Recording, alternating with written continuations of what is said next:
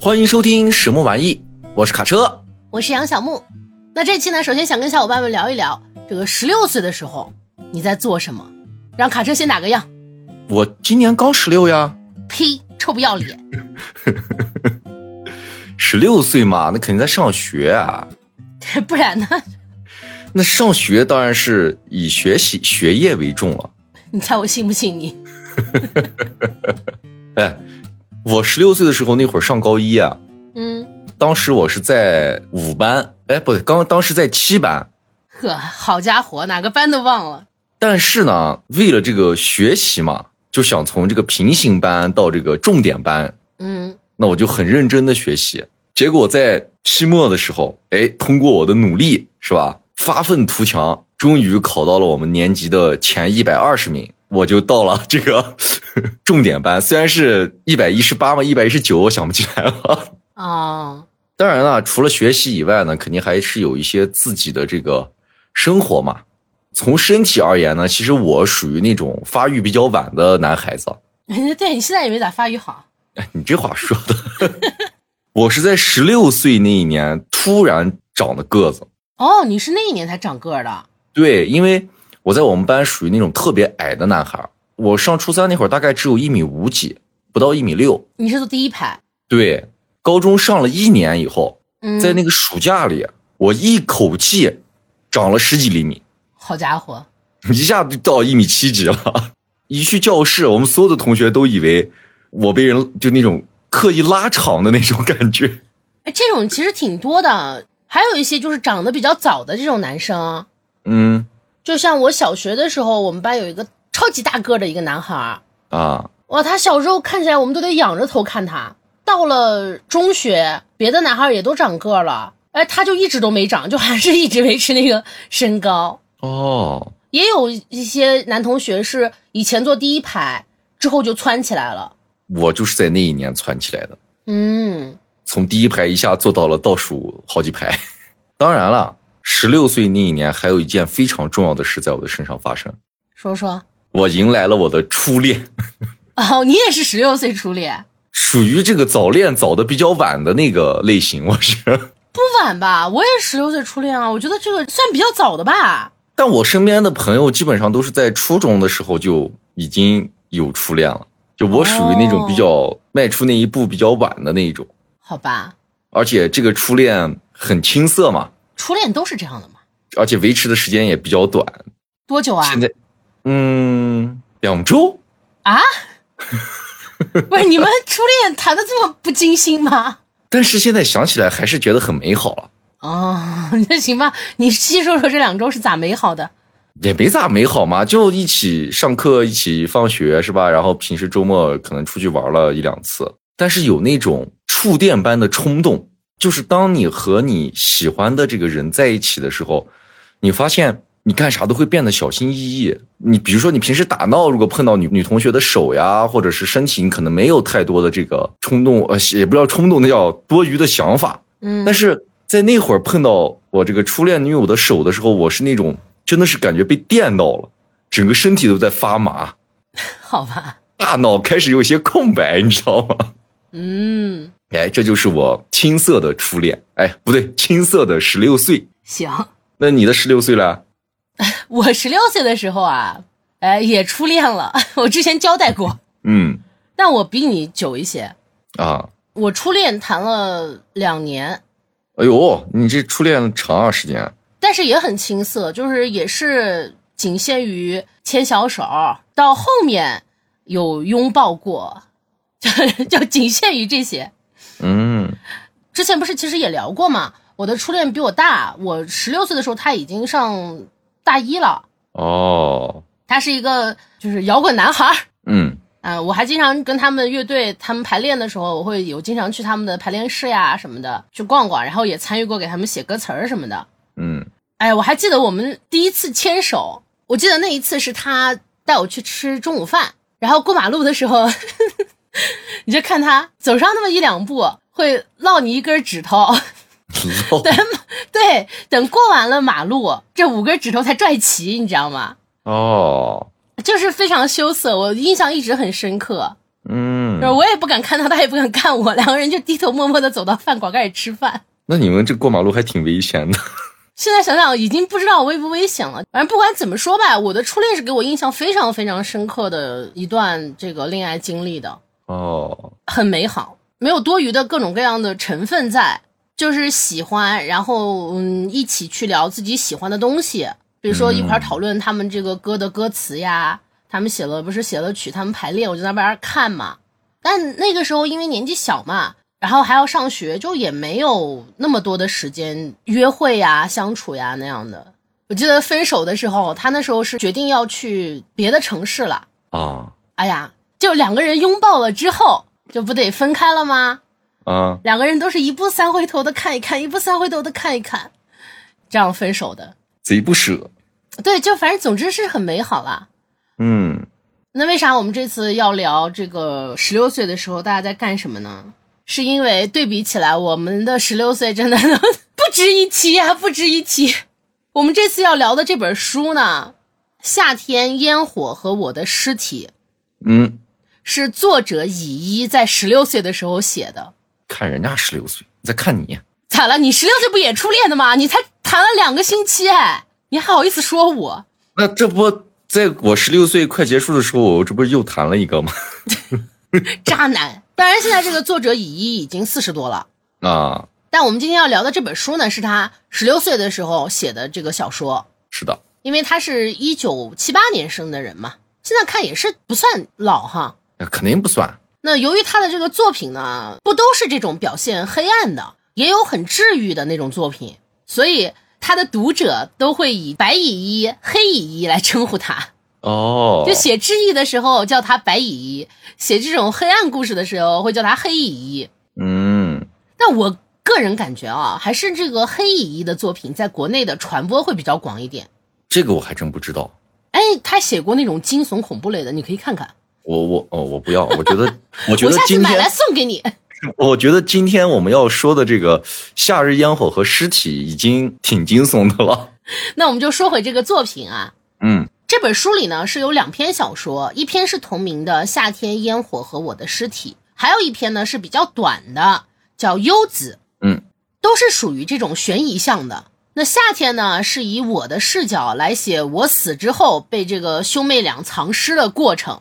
幽子呢，多了一点点恐怖元素吧，我觉得啊，讲的呢是在大户人家工作的一个叫青音的姑娘，探索了这家老爷和夫人秘密的故事。我这里呢就不多说了，因为卡车哎要着重来给大家讲讲这两个故事。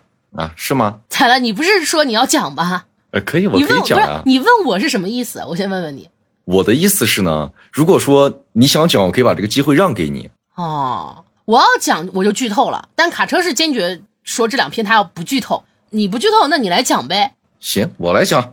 反正我们也在过夏天嘛，那我们就来说说这第一篇《夏天烟火和我的尸体》。嗯，这个故事发生在一个村儿里，这个村里呢，过几天会有一场烟花表演。比较熟悉日本风俗的小伙伴肯定会知道，日本人夏天特别喜欢看那种烟花秀，他们好像各地经常都会有这种夏季的这个烟花季，他们叫是吧？嗯，但是这篇小说里的这个烟火大会呢，是他们村儿举办的，就是比较小型的那种。那我们的故事的主人公呢，叫五月，是一个小女孩。有一天呢，她就和她最好的这个朋友啊，叫弥生，他们两个人呢，就坐在一个高高的树杈上在玩耍。那这棵树杈子呢，就是他们的秘密基地了。弥生就跟这个五月说呀，其实他自己有点想出生在别的家庭里，原因呢，就是其实弥生喜欢他的亲哥哥，这个哥哥叫剑。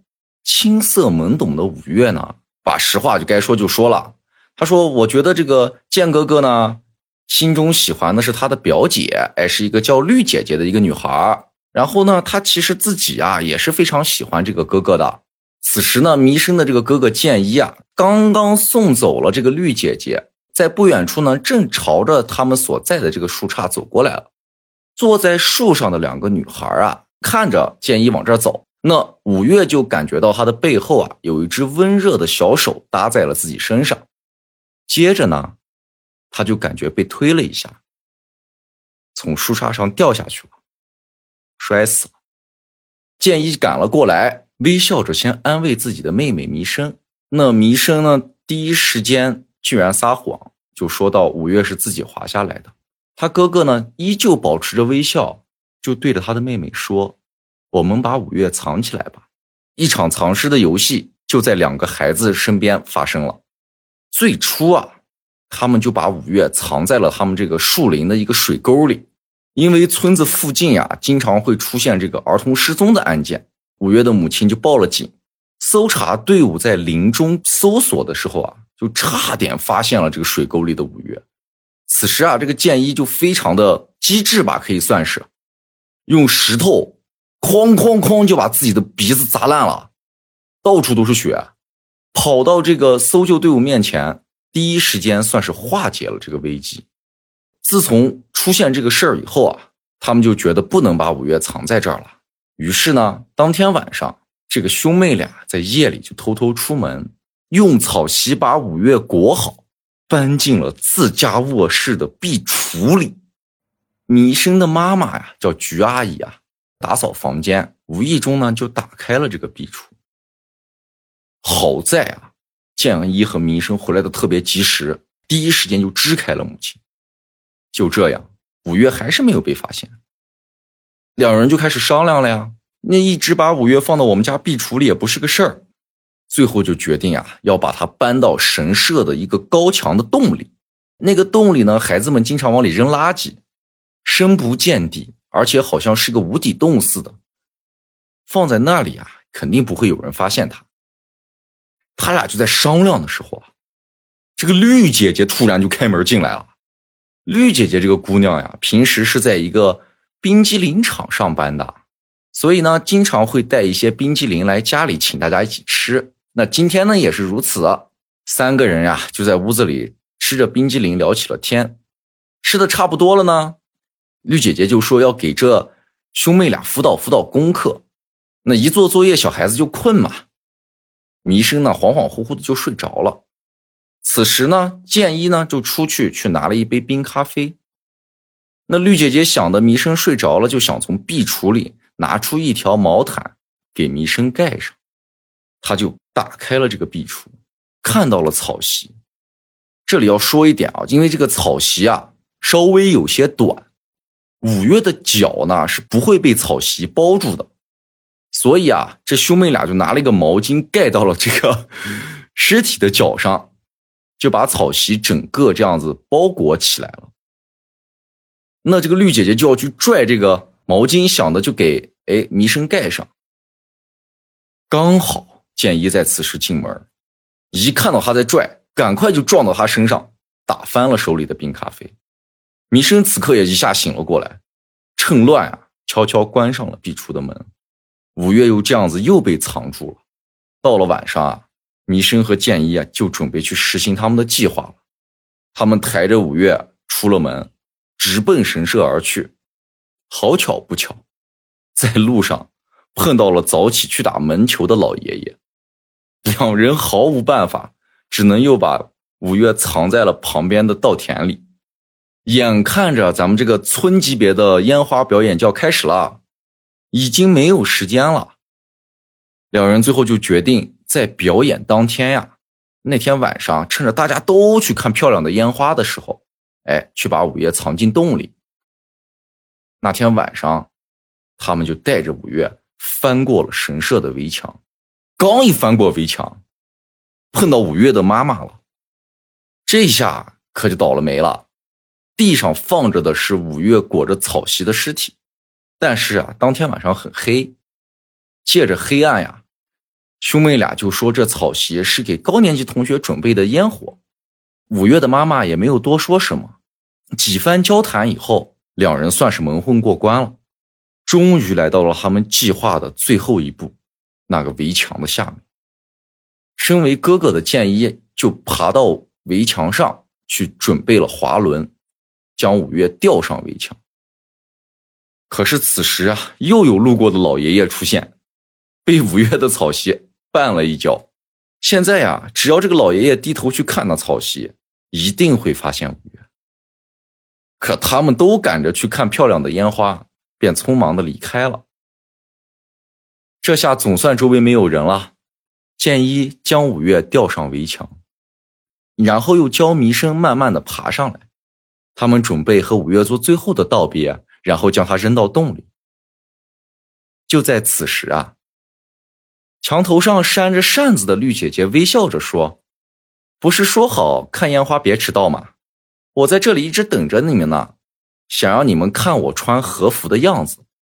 再后来啊，哎，这再后来我不能说了，就到这儿吧，好不好？” 卡车呢，其实是差一个结尾给你们没有讲。等剑一和弥生爬上这个嗯石墙的时候，看到的是绿姐姐背对着他们，坐在这个石墙的边缘，她的这个怀里呢是抱着五月的，是的，就是五月的这个草席，然后就跟他们讲啊，我想让你们看看我穿这个浴衣的样子。之后的事情呢，卡车就没有给大家讲，那这边就尊重卡车的意愿，咱们就不剧透了。结尾就留给小伙伴们自己去猜测，其实不难猜的。就这个故事，我是啥感觉啊？是他的这个写作的视角非常有趣，因为他是以尸体的这个视角去写的。你看这个小说的时候，你就会知道，这个小说是以第一人称来叙述的，而叙述的人正是五月，就以这种死掉的人的视角。来写这个兄妹俩是怎么样藏尸的，怎么样一次又一次的隐瞒住他们害死五月的这个事情的，这种独特的视角其实是很有冲击力的。比如说我们之前聊过的这个《中国奇谭》里的小妖怪的夏天，嗯，它也是一个独特的视角，它是以精怪的视角去看师徒四人的这个取经之路的嘛。是的呀。那说回小说。就在这种不断变换藏尸地点的过程里，我看的时候是揪着心的，体会到了那种紧张感，还有心疼。嗯，但是你要说我们要去论他的手法有多精妙，我觉得这一点就有点苛刻了，因为他其实每次化险为夷，一个是因为剑一他有一点小聪明在，还有一个是他的方法其实都差不多，都是去呃吸引人的注意力。用这样的方式去瞒天过海的，说实话，他们的运气确实有的时候也蛮好。反正这里就是有点稚嫩吧写的，因为这种谎言呀，还有这种巧合，很多地方都是有比较大的漏洞的。嗯，就让成人来看的话，当然其中的某一些漏洞啊，在最后是有讲清楚的。这个到时候你们自己看的时候就知道了。呃，它整个的这个小说的故事是非常完整的。让我觉得遗憾的是它的那个细节和人物的表现，比如说啊，剑一的性格描写就有一点扁平。本来我看的时候，我会觉得，哎，剑一这个小孩儿应该是一个，呃，有一些自己精神世界的不同的，因为他不管是发现尸体，还是藏诗，都带着一种冷静，对，甚至有一些激动的这种小心情，但是。在这里面，作者没有过多的去描写这个建一，而藏诗的过程中呢，我刚才也说了，就是他这个化险为夷的方法是比较单一的，但这毕竟是乙一在十六岁的时候写的作品，如果我们把他和我们看到的这种很成熟的作家去对比，甚至和之后他自己的作品去对比，我觉得都是不公平的。你想想，我十六岁的时候写的那些都是什么破玩意儿？但是我觉得那个年纪写的东西，有的时候是会是会有一些黑暗在的。嗯，我十六岁的时候写的故事也是很黑暗。什么样子的黑暗呢？具体的我也记不清了，反正我记得我有写过一个，就是两个人永远在一起的故事，但是不是爱情啊，是友情，就是两个人要永远在一起，最后的方法其实就是一个人吃掉另一个人。哦，就是也是写过一些很黑暗的故事的。但那个写的吧，就比不上人家了，就是 天壤之别。就那种叙述手法呀，然后文笔都不如人家。嗯，这个小说里，其实我很喜欢的是五月的部分。乙一他没有用很沉重的那种词语去描述五月看着这个兄妹俩处理自己的尸体。是的。但是呢，又会让我很心疼五月的处境，特别是烟火大会的时候，五月的妈妈和五月就仅一步之遥的距离。但就是没有发，就是没有发现五月，就看那是那里看着让人非常难受。嗯，我跟大家分享一下这一段让我很难受的地方啊。我妈妈沉重的摇了摇头，情绪似乎随时都会失控。我是独生女，现在下落不明，她只有带着满腔回忆来参加烟火大会，好看看记忆中我的笑脸。每年夏天的这个夜晚，妈妈都会带我来这里，然后我同剑和弥生一起看烟火、放烟火，那画面过于炫目。让现在的我甚至不忍回忆。今年也一样，我们三人是一起来的。哇，这里太难受了，看着。是的，很揪心的。没错，就是每年他们都会一起来，他们是同村的小伙伴嘛。弥生和五月是同年级的，他们这个放完烟火之后就升三年级了，而这个剑呢就到五年级了。剑比他们俩大两岁，每年他们都在一起玩，一起来看烟火。今年也一起来了，但是不一样了。今年的五月已经不会说话，也不会动了，而且已经有点臭了。啊，对，因为这已经是第四天了嘛。对，你要是看这个故事，你如果你带入的是弥生和剑的视角，你就会非常紧张。每一次他们藏尸体，其实都是险些被发现。如果你带入的是五月的视角，那真的就是一直非常的心痛，因为在这几天里始终没有人发现五月，即使到了书的最后，就是结尾，五月也没有被发现。那他为什么最后没有被发现呢？就不告诉你，就不告诉你。对，卡车说的就不告诉你们。其实我是觉得整本书啊，它那种紧张感确实时时刻刻都在。在结尾的时候啊，你觉得一切有点意料之外，但是好像又在情理之中。嗯，对。我们之前也说了嘛，故事本身是以这个五月的尸体作为视角的，这个视角确实很新颖。然后你可以看到从不同的角度去看两个完全不同的家庭和两个两个家庭的孩子。作为尸体的五月啊，他随时都有可能被人发现。反正我在阅读的过程中，我是感觉他好像也是希望被人发现的，嗯。可是，在整个全程的过程中，你又感受不到五月对弥生的那种恨，还有对剑一的那种恨。他从来没有这种凶手杀了他，他对凶手产生那种愤怒，在书中是感受不到的。而我也觉得，在弥生推下五月的那一刻呀，并不一定真的想杀死他，你可能只是出于嫉妒，他在报复，在使用一些暴力。因为五月其实也喜欢剑嘛，嗯，就因为五月和弥生不是一家，他是同村的别的家庭的孩子，那他其实是有可能和剑最后走到一起去的，所以我觉得他是带着一种假想敌的这个情况去推的。无论怎弥生怎样去想，五月确实是死了，而且在弥生意识到这一点的时候，他也没有自责和悔恨，他第一步先是撒谎，接着。在哥哥的这个引导下，两人选择隐藏真相。至于这个他的哥哥剑一啊，反正我在第一时间看到的时候是有有种不寒而栗的感觉的。作为一个十一岁的孩子，他过分的冷静了。从事件发生到最后结束，他从头到尾基本上都没有表现出那种失态的表情，很少。嗯，只有当这个绿姐姐。抱着五月的这个草席的时候，才有一些失态。对，这是他全故事中唯一一次的失态。那在事件发生以后呢？他基本上从头到尾都在安慰自己的妹妹弥生，而且帮助他藏尸。无论他看没有看到这个弥生的杀人举动啊，他的行为从他内心也看不到任何的负罪感，反而是通过一些小聪明，来帮助自己和弥生度过了这种层层的考验。我是觉得他没有拥不应该拥有他这个年龄的这种心智。如果说这个罪犯有天生的话，那我觉得他绝对有这种天赋。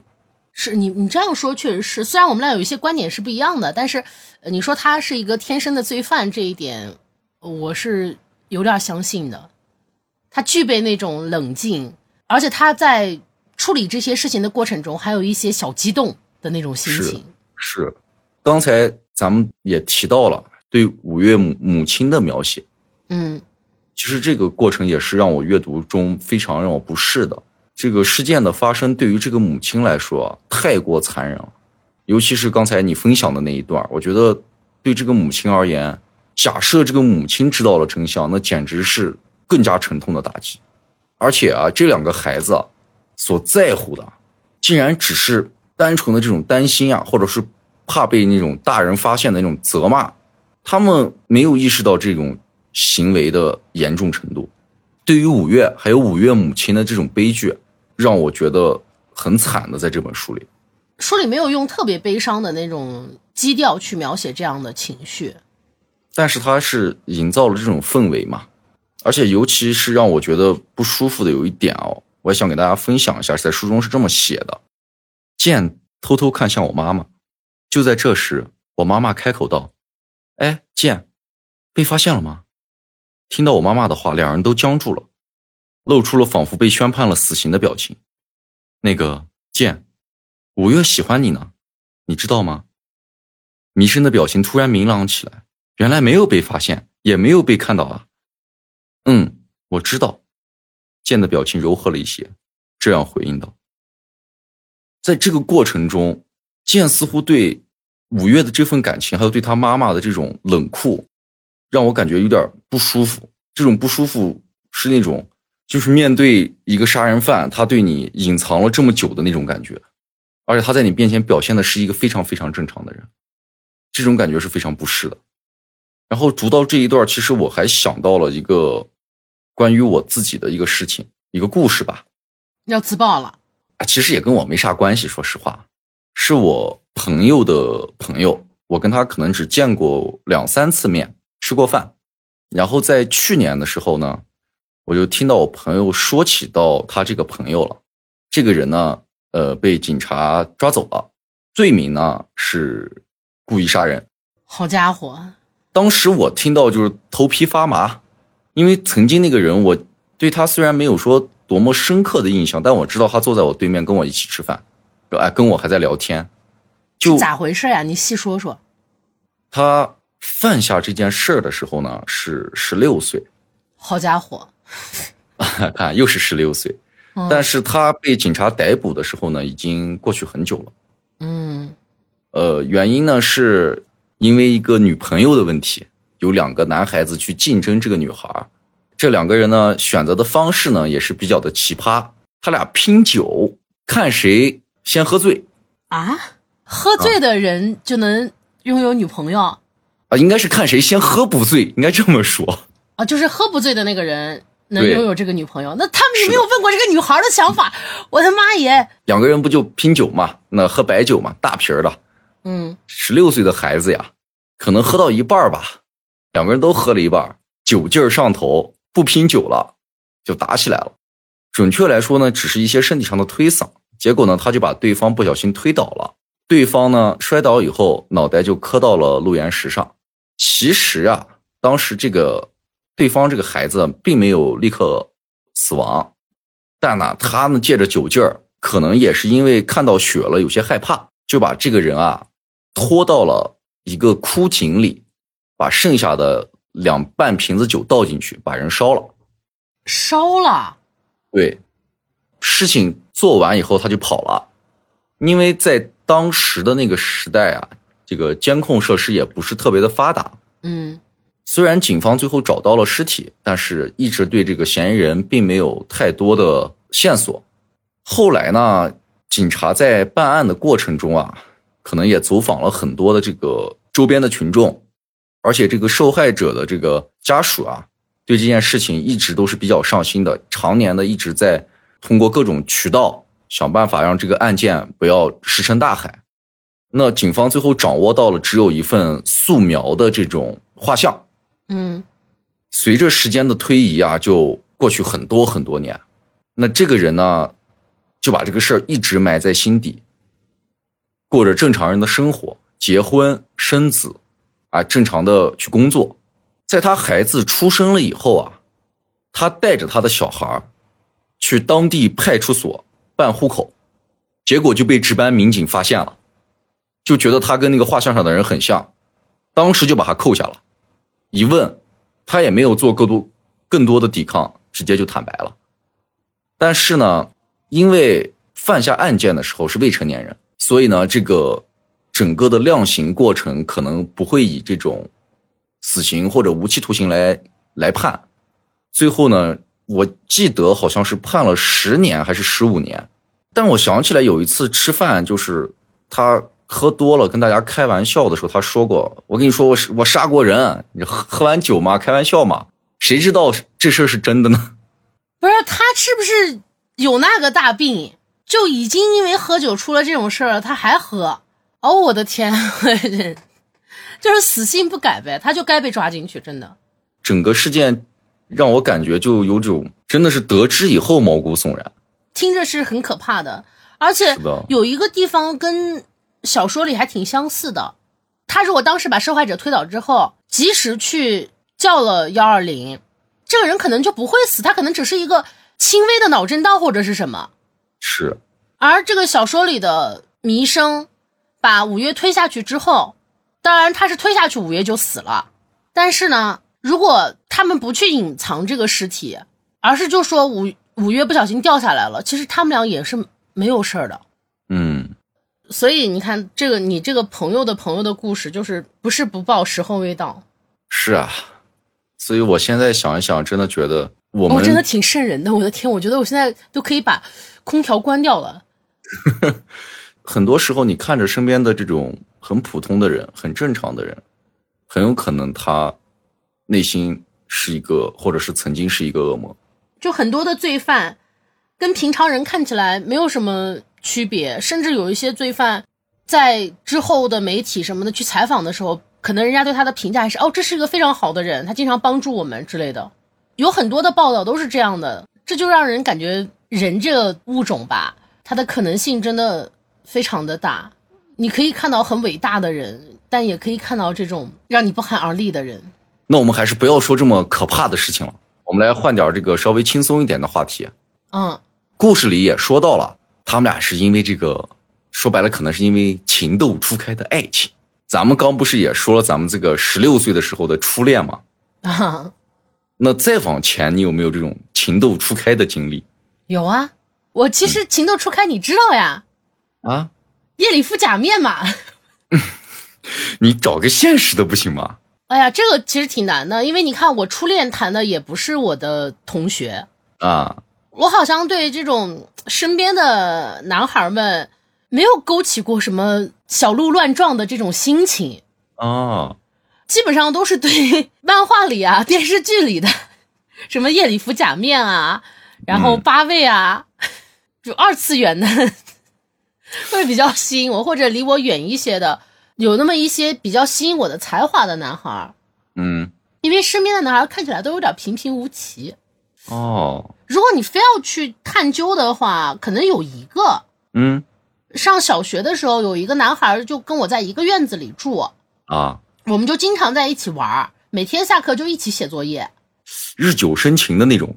可以这么说吧，嗯，就是每天在一起写作业，因为也都习惯了嘛，嗯，然后我们还有一些共同的经历，比如说一起救了一只小鸡，结果不知道能不能救活，就给他喂药，然后结果小杰也死了，死了以后我们俩还把他埋到了那个院子的小花园里，还给他就做小坟堆儿，但我不知道那算不算情窦初开，就是每天在一起写作业都很开心，可能。不算吧，不算吗？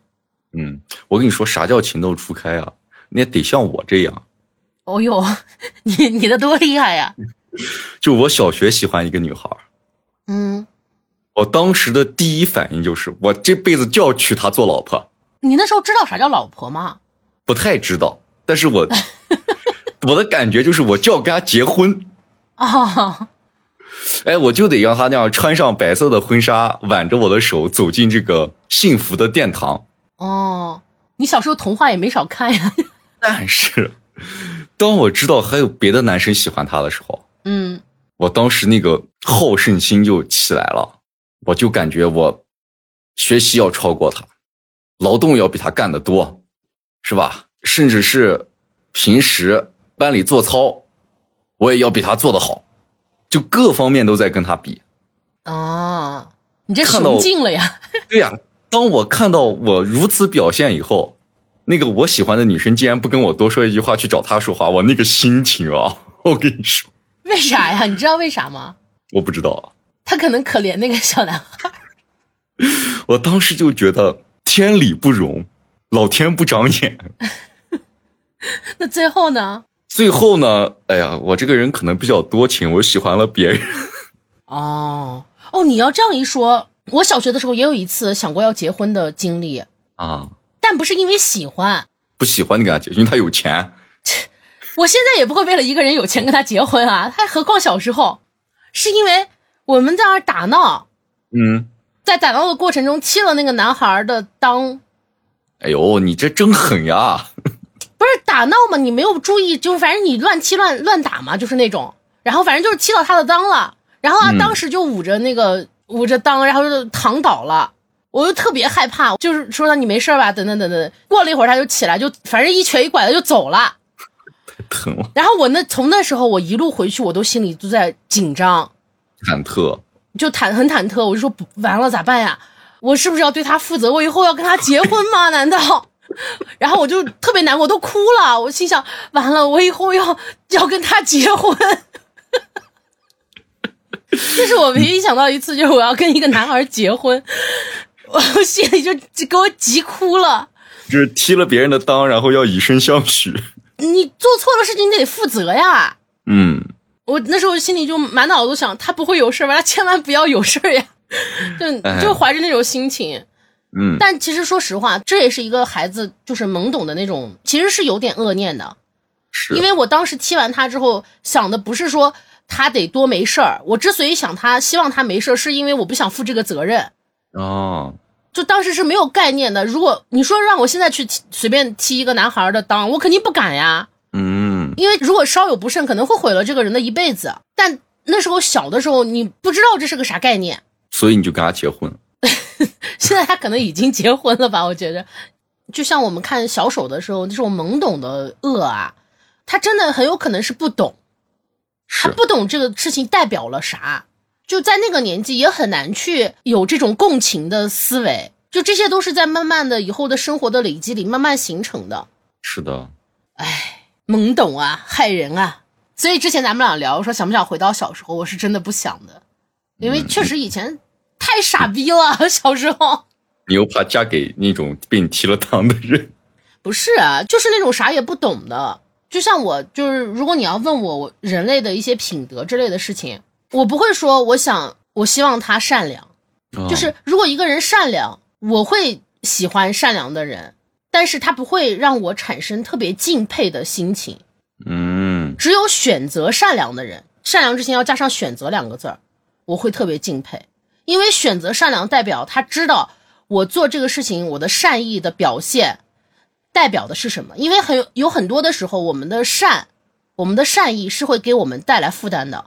嗯，有些可能是钱，有些可能是等等方面的东西。在知道这些之后，还能选择善良，这个是让我特别敬佩的。夏天这个故事里啊，这兄妹俩不是一直在藏尸体吗？作为普通的我们来说，或者说大多数人来说，这藏尸体这件事儿，你一辈子可能也干不了一次。别一辈子了，我可能几辈子我都不会干这样的事儿。其实我在小的时候也藏过东西，藏了啥呀？印象比较深的就是藏糖纸哦，因为家里人不让吃糖嘛，就是说怕蛀牙嘛。嗯，我就偷偷的吃，吃完以后呢，我就把糖纸藏起来。那我藏的最多的地方呢，叫沙发的那个缝隙里。啊，就把塞进去，直到快过年了，家里拆沙发套。准备洗，那天晚上你都不知道，整个小区里回荡着我的惨叫，被打了，对，被打的老惨了。好家伙，因为藏了很多，关键是我当时家里人问我糖为啥下的这么快的时候，我还撒谎，哦，我说我拿了给小朋友啊什么之类的，嗯，他们打我是因为我撒谎的，哦，打的可惨了。还有一次呢，就是。那会儿藏的东西其实不是我自己的，那时候同学呀，有人有那个最早那一版的 PSP，哦，那个掌机，班里的好多像我们小男孩，大家就这样轮流借着玩嘛，一人可能借两天，终于轮到我的时候，我把它借回家，我就想我咋能把它藏住？哎，不能让家里人发现了。写作业的时候，家里人在那看电视，我又不敢在这边玩，我怕他们过来就看到了，我就一直藏在我的书包里。但那会儿经常老师会让家长不是默写呀、签字儿嘛，嗯，家里人就会去动我的书包，去拿要签字的东西。趁着他们看电视最激烈的时候，我觉得他们可能不会发现的时候，就把那个游戏机拿出来，塞到我的抽屉里。然后过了一会儿，我觉得不放心，我又把游戏机拿出来，别到我那个睡衣的那个裤子上，然后把衣服那样盖着，哦，还不放心，万一一会儿我站起来，它那个掉出来怎么办？我又把它掏出来，然后又放到我衣柜里，藏到最衣服最下面，就这么折腾了一晚上，作业也没写好，终于熬到这个家里人都准备睡觉了，关灯了，我也假装睡觉，然后等那安静了以后又爬起来，哎，去把 PSP 掏出来，嗯，然后把被子一蒙就开始玩，而且每玩几分钟啊，我还得这样偷偷的把耳朵那样伸出去听一听，看他们是不是起来上厕所干啥的。你这玩的也太痛苦了点儿。整个过程就非常的痛苦，玩也没玩好，结果第二天还困得不行，睡也没睡好。哎，反正当时这个经历非常的不愉快。直到我最后自己买买了一版，结果呢，把当年特别想玩的东西拿到手上的时候，发现自己也没有玩几次，就一也过时了嘛。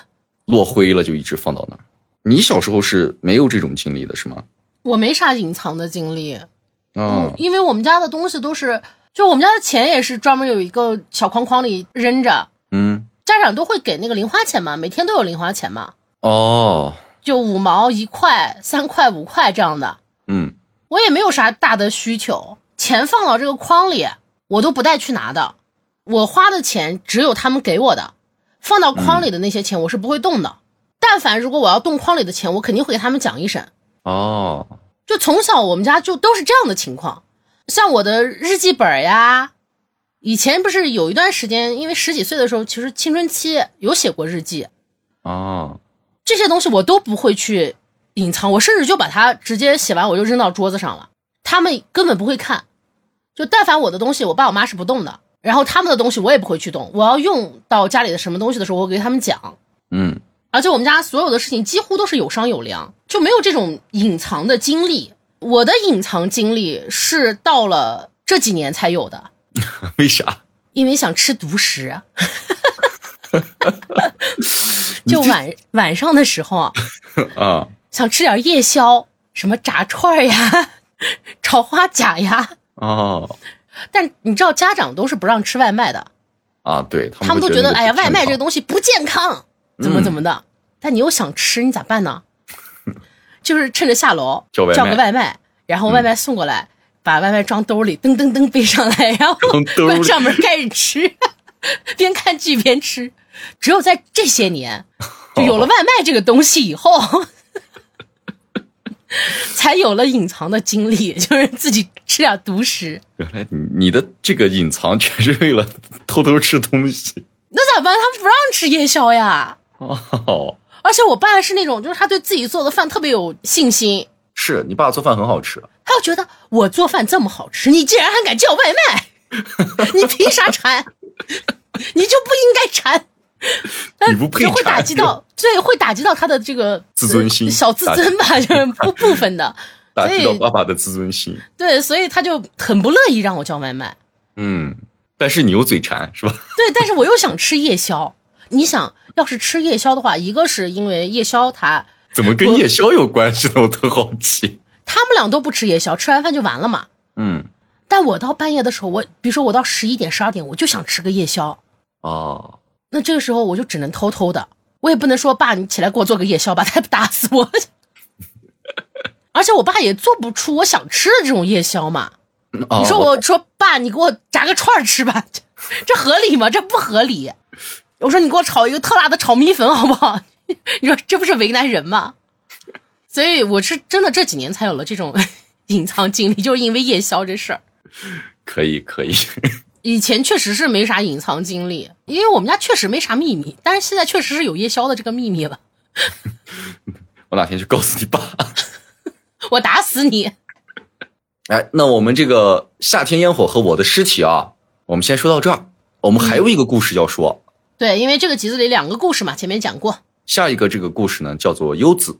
嗯这个故事呢，就是这么说：有一个作家呀，他叫郑义，家里来了一个新的女仆。我们刚才也知道了，她叫青音。但在这个家里啊，有一个青音从未见过的女人。这个女人啊，就叫优子，优秀的优，二字的子。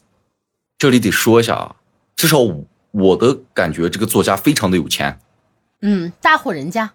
大庭院住在，院子里种了各式各样的植物，其中有一种植物我们必须要提一下，哎，叫做结了黑色果实的植物，哎，这个很重要啊，这个非常重要。作家郑义呢就说优子是他的妻子，青音每次做好饭呀，郑义都会让他放在卧室门口，等他们吃完以后啊，郑义会把餐盘放出来，再由青音收走。时间久了呀，青音就觉得这个主人和夫人都是很奇怪的人，总是故意不在他面前打开卧室那扇门，还让青音呀去邻村买菜。青音自己也担心，哎呀，我做的饭菜是不是不太合主人胃口？尤其啊，主人还要求过让他饭量减半，他就经常啊去买菜的时候就会请教店家关于这些烹饪的事情。有一天啊，青音在厨房里发现呀、有一个装人偶的箱子，而他的父亲呢，正是一个人偶师。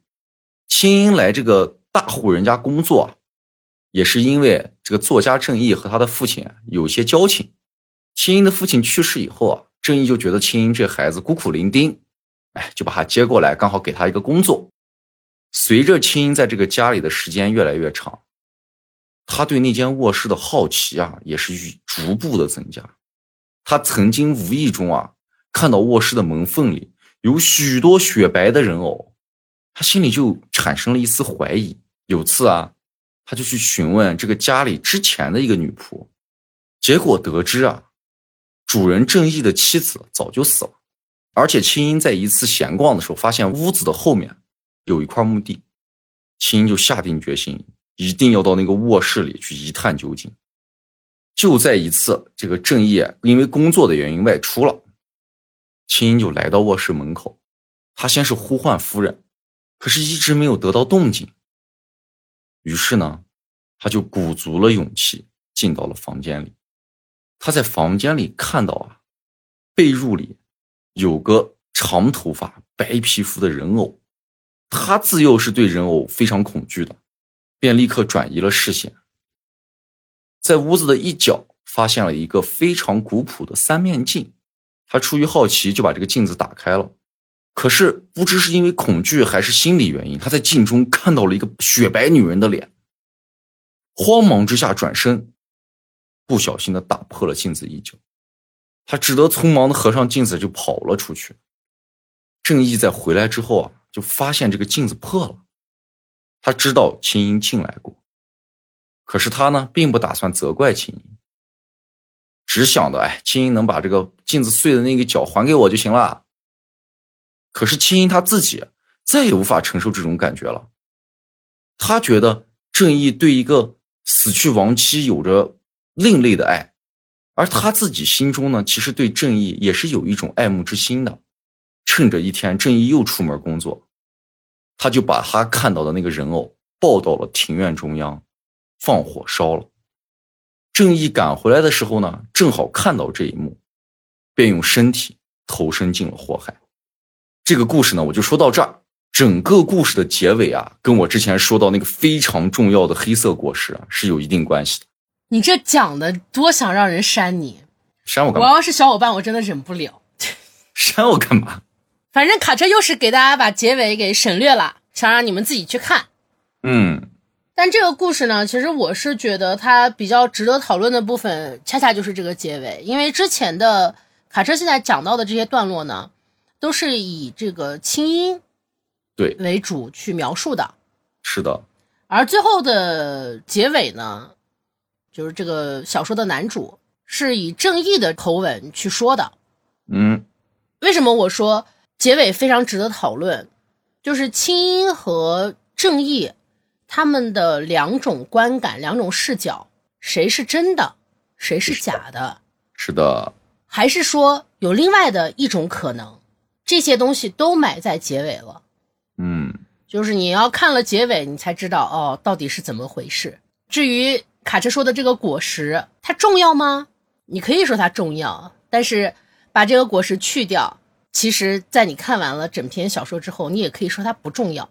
哎呀，这么描述真的很混乱。但是卡车是坚决不愿意让我剧透的，所以我这里就保持沉默，保持沉默，我不剧透了。嗯这篇它非常的有江户川乱步的感觉，是那种很古典的日式悬疑推理小说的风格。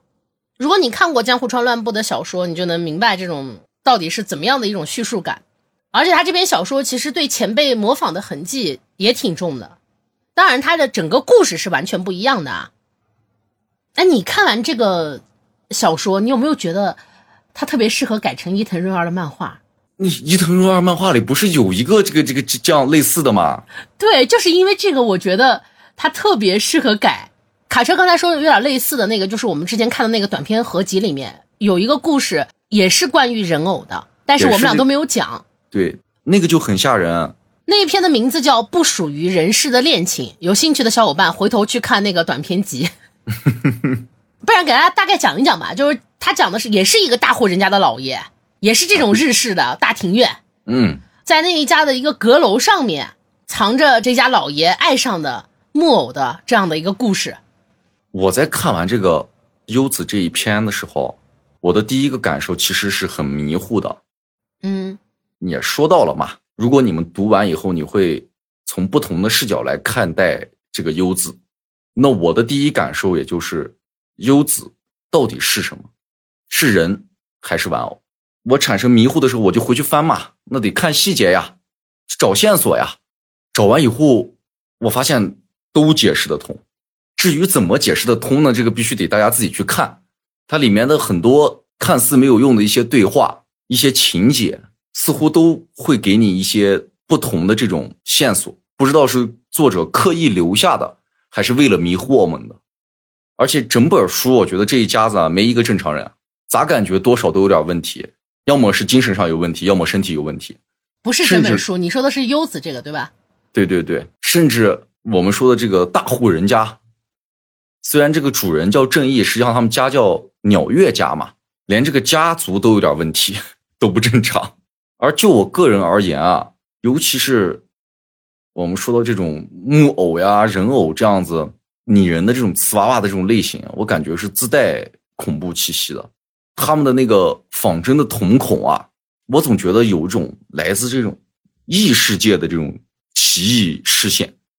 就如果你一直盯着看，你总会感觉我和他那个冰冷的身体好像做了互换，就我被他吸住了，我不知道为啥，我不知道大家有没有看过。你还记不记得有一次咱们去逛商场，嗯，一个卖手办的店里，有一面墙上全是那种仿真娃娃，哦，那种仿真娃娃还都是这种，我记得都是女性角色。就是小女孩的那种样子，穿着那个洛丽塔的那种裙子。是，我是根本不敢去看那些玩偶的眼睛，巨吓人，我就觉得。其实它这个之所以吓人，还有一个原因，你看，就不管是我们之前看卡特的那个子女士，还是这个小说里的这些人偶，或者是、呃伊藤润二里面的那个人偶，其实它都有一个共同点，就是他们几乎都是等比的，嗯，它都做成了这个真人的大小，而且又不是二次元的眼睛，你知道吧？而不是二次元的脸，你感觉它那么仿真，但它又不是真的，这其实是真正吓人的点。是的，而且我蛮好奇的，究竟什么样的人会喜欢这种玩具？很多人都喜欢吧，我也会买娃娃的，但我买的都是二次元的娃娃。二次元的娃娃不一样，那眼睛多大？对，它是不一样，它是不会让你产生这个人偶就是真人的那种错觉的。嗯，而且如果还有一些小伙伴可能玩一些冰人或者玩那种那个叫什么我也不知道，就是雕刻的特别像真人的。我之前有一个特别想买的，就是杰克船长啊，加勒比海盗的那个嗯，仿真的，就雕的一模一样，哦，但是它大小又不一样，它只有嗯可能二十厘米高，哦，它不是等身的那种。，对，它又不是等身的，你就不会产生那种特别大的恐惧感。嗯，如果是这种仿真的，然后又做的等身的话，那就真的挺恐怖的。是，重点是咱也没那钱买那么贵的呀，那个那得多贵呀、你知道吗？一个就我买的这种普通的娃娃，啊，二三十厘米的这种二次元的娃娃，可以换哦衣服的那种，然后这个关节可以动的，也要一千多块钱一个呢。你要买那种等身的，那得多贵呀、我的天，不敢想象，买不起。啊，这玩意儿这么贵的啊，反正我也不感兴趣，我也不会花这个冤枉钱，我到时候给你买个瓷的，我不用，谢谢。等我发财了，我就给你买个瓷的，你发财了，我 摆到你那个卧室的床头你可。以把钱给我，但是我不想要娃娃，我就要送你娃娃，摆到卧室床头，我不用，盯着你。我我会叫我的好朋友来给他的眼睛上贴上贴纸。你的好朋友谁有贴纸啊？除了我。那这本书的两个故事呢，我们今天也就到此为止了对，接下来你们要骂就骂卡车，是他不给你们剧透的。啊！我我就不告诉你，就不告诉你。嗯，接下来呢是我们的脑洞时间，那我先来好不好？来，啊，我的这个可能不太吉利啊。你的啥时候吉利过？如果啊，我们死了以后有一天的时间，精神还存在，也可以控制自己的身体，哎，那你会做什么？那一天以后呢？一天以后还是死啊？就等于这一天我还有精神的活动，然后还可以控制自己的这个尸体，对吧？嗯，但你的这个死亡啊，是就是你身边的人都是知道的，在社会意义上，实际上你已经死了，相当于你死后复生有这么一天的时间，嗯，你会干嘛？啥也不做，我就等死。啥也不做，等死啊？对啊，我根本做不来啥呀，你我能做啥？你不能点个夜宵吗？谁付款？我到时候手机都肯定都被收走了。你想为啥啊？第一，我出不来，你不要考虑能不能因为我被已经冻在那个冰柜里，这是第一点。啊，第二，我懒得动。哎，万一我出去了，你说看到了个镜子或者啥反光的东西，嗯，我是不是就看到我自己了？对呀、多吓人啊！你自自己看自己怎么会吓人呢？万一你死状特别惨呢？就像我们那个夏天的女主角儿，嗯，她咋描述自己？她的身体是扭曲的，脖子是哎那样的，说不定搬回来了，到时候就给你、啊。太吓人了，我接受不了，我就躺着 躺平，我我真的啥都不干。毫无追求。我顶多就是可以控制控制嘴，我可以在冰柜里跟隔壁的冰柜聊聊天儿。哦，你看有没有人理你？啊，对，那你这可能会被。撑死了，反正我不动。要是我啊，嗯，我就出来。嗯你这种人就坏的很，反正还有一天，我我在里面躺着干嘛？你出来你就吓人吧你。我出来见见咱们这熟悉的朋友，是吧？聊一聊。那我跟你不熟，你不用来跟我聊啊，为啥？咱咱俩还不太熟，哎这会儿你就不熟了，刚你还要送我瓷娃娃来着呢。真的不熟。我们俩也就是无非就是录节目的交情，你别 别这样，你这样你去找喵子，我我得把大家约在一起，还得吃个饭，是吧？谁要跟你吃饭呀？你到时候不是软病毒吧？哎，不至于，得吃饭嘛。那不见不见。不见，哎，见一下，见一下，见。我觉得见一下挺好。就我敲你门，你把门打开，然后吓你一跳，然后我再走也行。这，样你给我发个微信，那我估计得去把我手机要回来。你给我发个微信，我就已读不回了。肯定还是要出来的，还是虽然家里人可能不会去见吧，准确的说，我可能会看他们，不会让他们看到我。就指着朋友霍霍是吧？啊，对霍霍一下，请你们再吃顿饭，是吧？你拿啥付钱呀？那那你不要操心，我操心啊！你这肯定是要吃白食呀！我还我都该死了，这吃你顿白食都不行。但你吓我呀！你不能又吓我又吃白食呀！我觉得可以咦，把周周围的朋友都见一见，是吧？然后吃顿饭，偷偷的去看一眼家里人，然后再躺回棺材里，哎，一切结束，我觉得挺好。你先能把那个冰柜推开再说吧，那玩意儿挺重的。我觉得我可以，那你现在确实得多吃点儿了，就你现在这个身板不行。我唱着歌，说不定人家就把我放出来了。你是准备吓死哪一个值班的人？我跟小小伙伴们，我跟你们讲啊，我和卡车呢，昨天才一起吃过饭，我们还有一堆朋友嗯，吃了一顿辣钩子火锅。是的，我们剩下的人呢，全程哎都还很好，只有卡车一个人，中间去了一趟卫生间，一次去了半个多小时。你就说说他的身体吧，你要想推开那个柜子呀，你这个身体真的得好好练练了。这跟吃火锅没关系，那火锅太辣了。那别人咋都不去半个多小时呀？就你一个人蹲那儿半个多小时？他们不怕辣，我怕辣，行了吧？屁！说你的吧。呃，我的呀，其实就是视角问题。嗯因为我们前面也说到了，乙一在写这那个夏天的这篇故事的时候，他是用了一个独特的视角，对所以我的这个问题呢也跟视角有关，就是如果你的摄像头有意识，他眼中的你会是什么样他眼中的我，暴露狂吧，估计是。啊？哎，我在家一般穿的比较清凉，就因为我一个人住嘛，然后所以也不在乎什么要不要脸的，反正我一般情况都比较清凉。也只能说到这儿，说再多好像不太能播，你知道吗？我在他眼里我就是个暴露狂，另一个呢，他可能觉得我有点神经病，因为我有的时候会那种因为某一个想法，自己一个人在那傻开心好久。